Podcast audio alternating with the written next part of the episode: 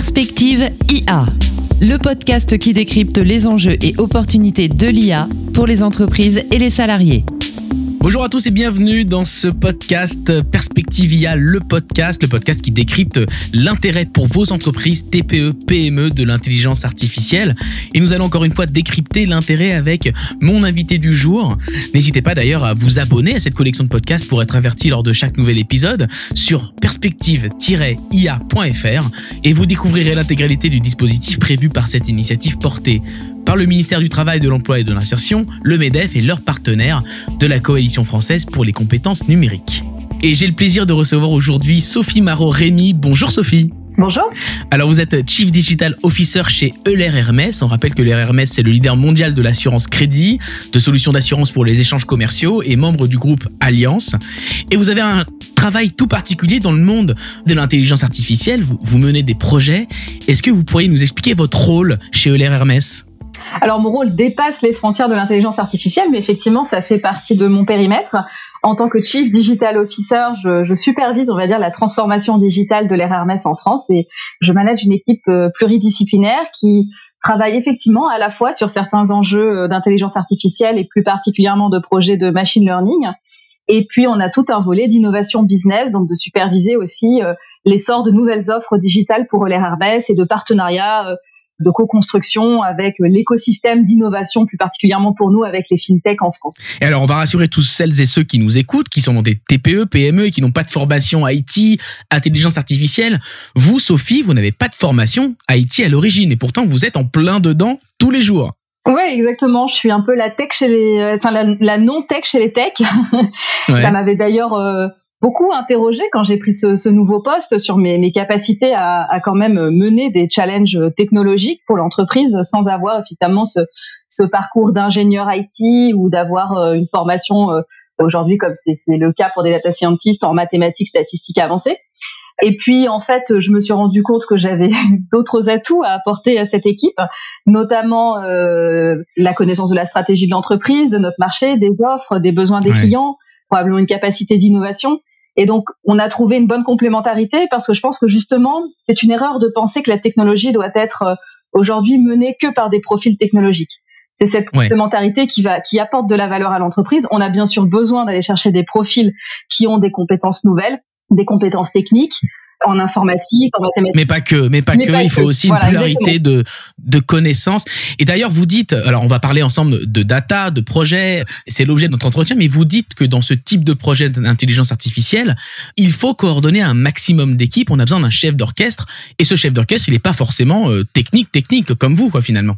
Ouais, en fait, le rôle de CDO, effectivement, c'est d'être un, un, chef d'orchestre sur des sujets euh, qui traitent à la fois effectivement d'enjeux technologiques, mais euh, essentiellement d'enjeux métiers, c'est-à-dire qu'est-ce qui va euh, euh, générer demain des nouvelles sources de revenus pour l'entreprise, comment on va générer une nouvelle place sur le marché, avec quel type d'alliance, comment on trouve de l'efficacité nouvelle aussi en utilisant effectivement à bon escient la nouvelle technologie.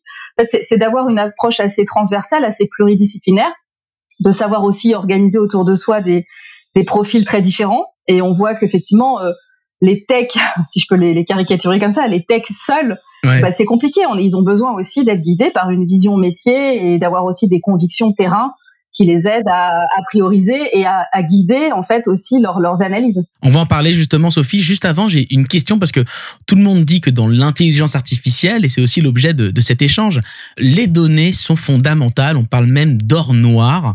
Est-ce que vous, vous pouvez expliquer aux personnes qui ne connaîtraient pas l'intelligence artificielle pourquoi on qualifie les données de fondamentales euh, de pétrole quelque part?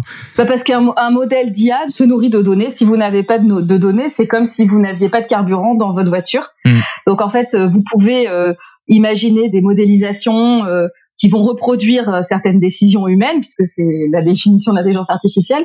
Mais si en fait vous n'alimentez pas ce modèle par de la donnée, c'est complètement caduque en fait. Donc vous avez besoin d'alimenter ça avec des données métiers, des, et c'est toute la réflexion aujourd'hui, tout l'enjeu, je pense, pour les grands groupes comme pour les TPE-PME, ça va être d'orchestrer ces données mm. euh, et puis en fait d'en tirer une valeur nouvelle. Et on voit d'ailleurs aujourd'hui que des, des entreprises en fait même commercialisent des données qui à la base étaient des données euh, propriétaires internes pour lesquelles ils ne, ne, ne tiraient pas de valeur auparavant. Alors c'est ce que j'allais vous poser comme question. Lorsqu'on est une TPE PME, on n'a pas forcément structuré une captation de données. Hum. Il est possible d'acheter des données tout à fait légalement hein, dans le cadre de la RGPD, etc. pour structurer ses ses propres intelligences artificielles et pour permettre d'en dégager une vérité. Alors, il y a plusieurs stratégies en matière de données. Nous, chez Euler Hermès, c'est vrai qu'on a la chance de pouvoir euh, s'appuyer sur un grand volume de données euh, existants. On a un historique d'une centaine d'années de, de métiers, et puis on, on, capitalise sur plus de quatre, enfin, l'analyse financière de 80 millions d'entreprises dans le monde. Oui, donc c'est énorme, effectivement. On a un volume de données qui est déjà effectivement un terrain de jeu extrêmement appétissant pour un data scientist. Vous, c'est de faire le tri. C'est de faire le tri qui est compliqué pour vous. Ah, oui, il y a faire le tri. Il y a aussi euh, faire communiquer euh, des bases métiers qui traitent ces données qui jusqu'à présent ne communiquaient pas entre elles. Enfin, il y a, y a d'autres enjeux techniques, je l'entends mais en tout cas, c'est vrai que chez nous, comme on, a démarré nos, chantiers en étant déjà quand même assez riche de, cette data existante, on a fait le choix déjà de développer des modèles qui tirent toute la valeur de notre euh, or noir interne, on va dire ça comme ça. D'accord. Et si on n'en a pas des données du coup? Bah, Effectivement, il y a beaucoup de, on le voit notamment chez des startups qui démarrent de zéro, donc euh, et qui n'ont pas de données. Alors il y a aujourd'hui quand même de l'open data, c'est-à-dire des sources de données euh, publiques mises à disposition gratuitement en fait, beaucoup de startups euh, construisent leur modèle aussi en utilisant euh, ces différentes sources d'open data. Et puis, on peut aussi acheter des données. Bien sûr, il y a aussi des fournisseurs d'informations qui peuvent notamment nous dans notre domaine d'un service financier, il y a, il y a des, des, entreprises qui sont spécialisées dans la fourniture de données financières. Donc bon, voilà, il y a, il y a différentes sources de données. Après, une TPE PME peut aussi avoir des données, même peut-être pas forcément avec le volume et l'historique que j'ai évoqué chez Euler Hermès ou globalement dans le secteur de la finance, banque, assurance, on a découvert ou redécouvert finalement qu'on était assis sur un tas d'or, euh, probablement parfois non exploité euh, dans sa valeur la plus profonde. Mais les PME, TPE ont quasiment toutes des données. Par contre, effectivement, c'est comment elles sont structurées. C'est ça. Et, ça, souvent, ça pêche parce que c'est euh, très déstructuré, donc euh, avec euh, des données euh, sauvegardées dans des fichiers Excel, des PowerPoint, des mails, sur les ordinateurs personnels des collaborateurs, enfin ou sur leur disque dur, et pas forcément sur des réseaux, sur des serveurs. Euh, dans des bases de données. Alors structurer les données pour expliquer à, tout à chacun ce que c'est, c'est-à-dire avoir des bases de données qui ont euh, des colonnes avec des champs et tout est organisé. À l'inverse, des données déstructurées, c'est effectivement des données qui sont éparpillées partout dans différents outils et qui du coup ne permettent pas facilement de proposer une convergence. Exactement. Bien sûr que la technologie aujourd'hui, on voit euh, euh, évolue très vite et va pouvoir euh, accélérer aussi le traitement de certaines données déstructurées, notamment par exemple les images, des choses comme ça. Euh, L'intelligence artificielle aujourd'hui est capable de traiter, de reconnaître des images, de les catégoriser, donc de travailler aussi sur cette structuration automatique de données. Mais après, euh, bien évidemment, je pense qu'on est tous confrontés à ça. D'ailleurs, dans un grand groupe, c'est pareil. On a aussi découvert en menant des projets de data science que parfois nos données euh, étaient mal ordonnées, que c'était un petit peu le bazar. Euh, ça permet en fait aussi de cette réflexion de se repencher un peu sur la question de, de certains processus métiers comment est organisée la donnée, y compris des fois sans aller forcément dans des modèles poussés de machine learning, mais en fait, euh, initier cette réflexion en interne permet aussi parfois de se poser la question de la sécurité de ces données. Est-ce que je suis exposé à certaines fuites? On voit aujourd'hui qu'il y a des gros enjeux de, cybercriminalité. Donc, en fait, j'allais dire que c'est presque aussi une, une, bonne pratique à mettre en place euh, de regarder euh, où sont les données, comment elles sont utilisées? Voilà, la manière dont la donnée est structurée en interne, qui a accès, sous quelle forme. Après, pas de magie non plus, c'est-à-dire qu'un data scientist passe souvent la moitié et trois quarts de son temps à structurer de la donnée avant de travailler sur de la modélisation. Un data scientist, c'est le maître du code et des mathématiques qui va tout modéliser, c'est ça hein? Oui, aujourd'hui, c'est un nouveau métier euh, qui est apparu il y a quelques années sur le marché, qui en fait vient, comme beaucoup dans, dans le numérique, on vient hybrider des compétences existantes. Et en l'occurrence, euh, on vient euh, regrouper euh, des compétences en matière d'analyse mathématique, de modélisation ou de statistique d'un côté, et de l'autre une capacité à coder pour pouvoir euh, automatiser un certain nombre de décisions. C'est vrai que avant on, choisissait une filière ou une autre. Aujourd'hui, on peut choisir des filières qui effectivement on est au des chemins.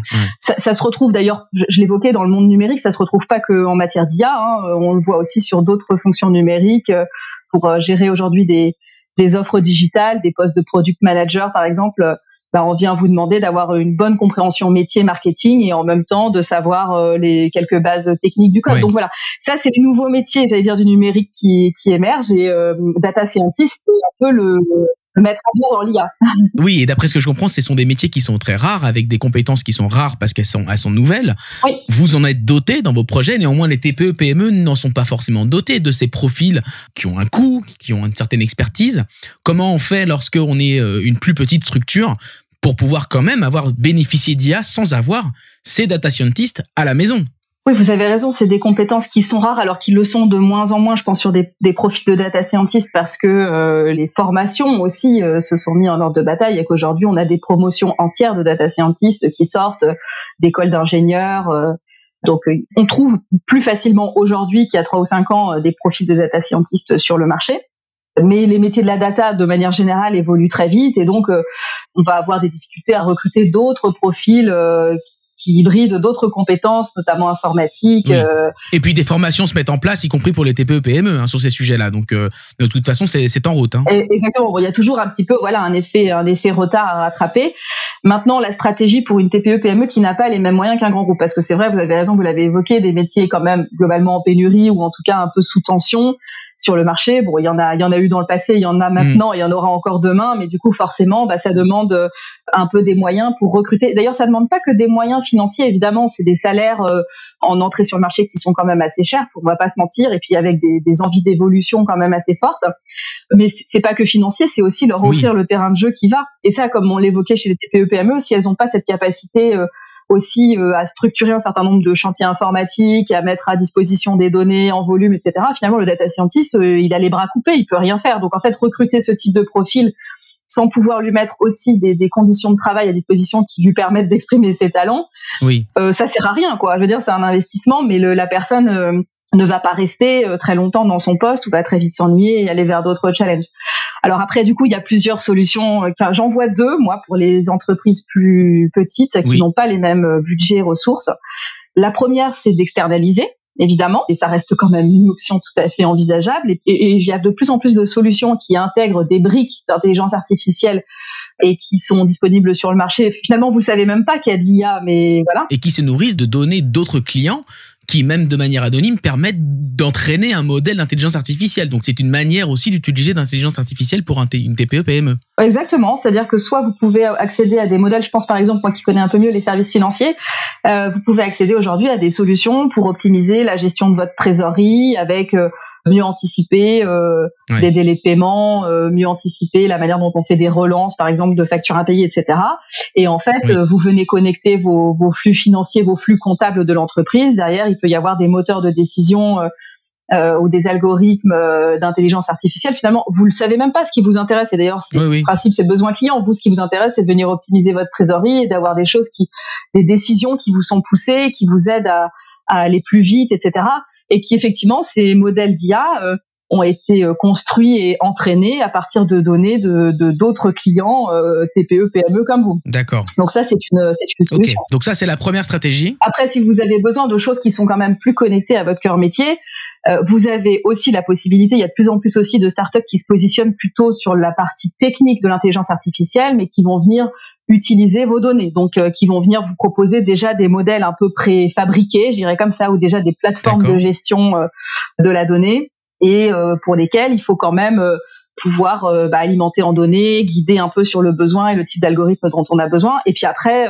j'allais dire d'ailleurs cette solution ou vouloir vraiment développer ses propres modèles requiert quand même, sans recruter des data scientists avec la, la technicité qu'on a évoquée, avoir quand même des gens dans l'entreprise qui sont capables de guider ces solutions. D'ailleurs, j'allais dire comme n'importe quel projet. Les relais métiers aussi sont importants. Oui, n'importe quel projet, vous avez besoin d'un chef de projet qui quand même est capable de, de cadencer, etc. Mais en plus, si c'est un projet qui revêt une dimension technique, évidemment, c'est quand même bien d'avoir quelqu'un qui a un minimum de, de connaissances sur la donnée et qui est capable de faire le lien entre le, le, prestataire, le modèle qui est construit et euh, les données de l'entreprise et la manière de, de, processer ces données. Dernière question, Sophie, si on doit se lancer dans un projet d'intelligence artificielle, on a compris qu'il faut commencer par les données.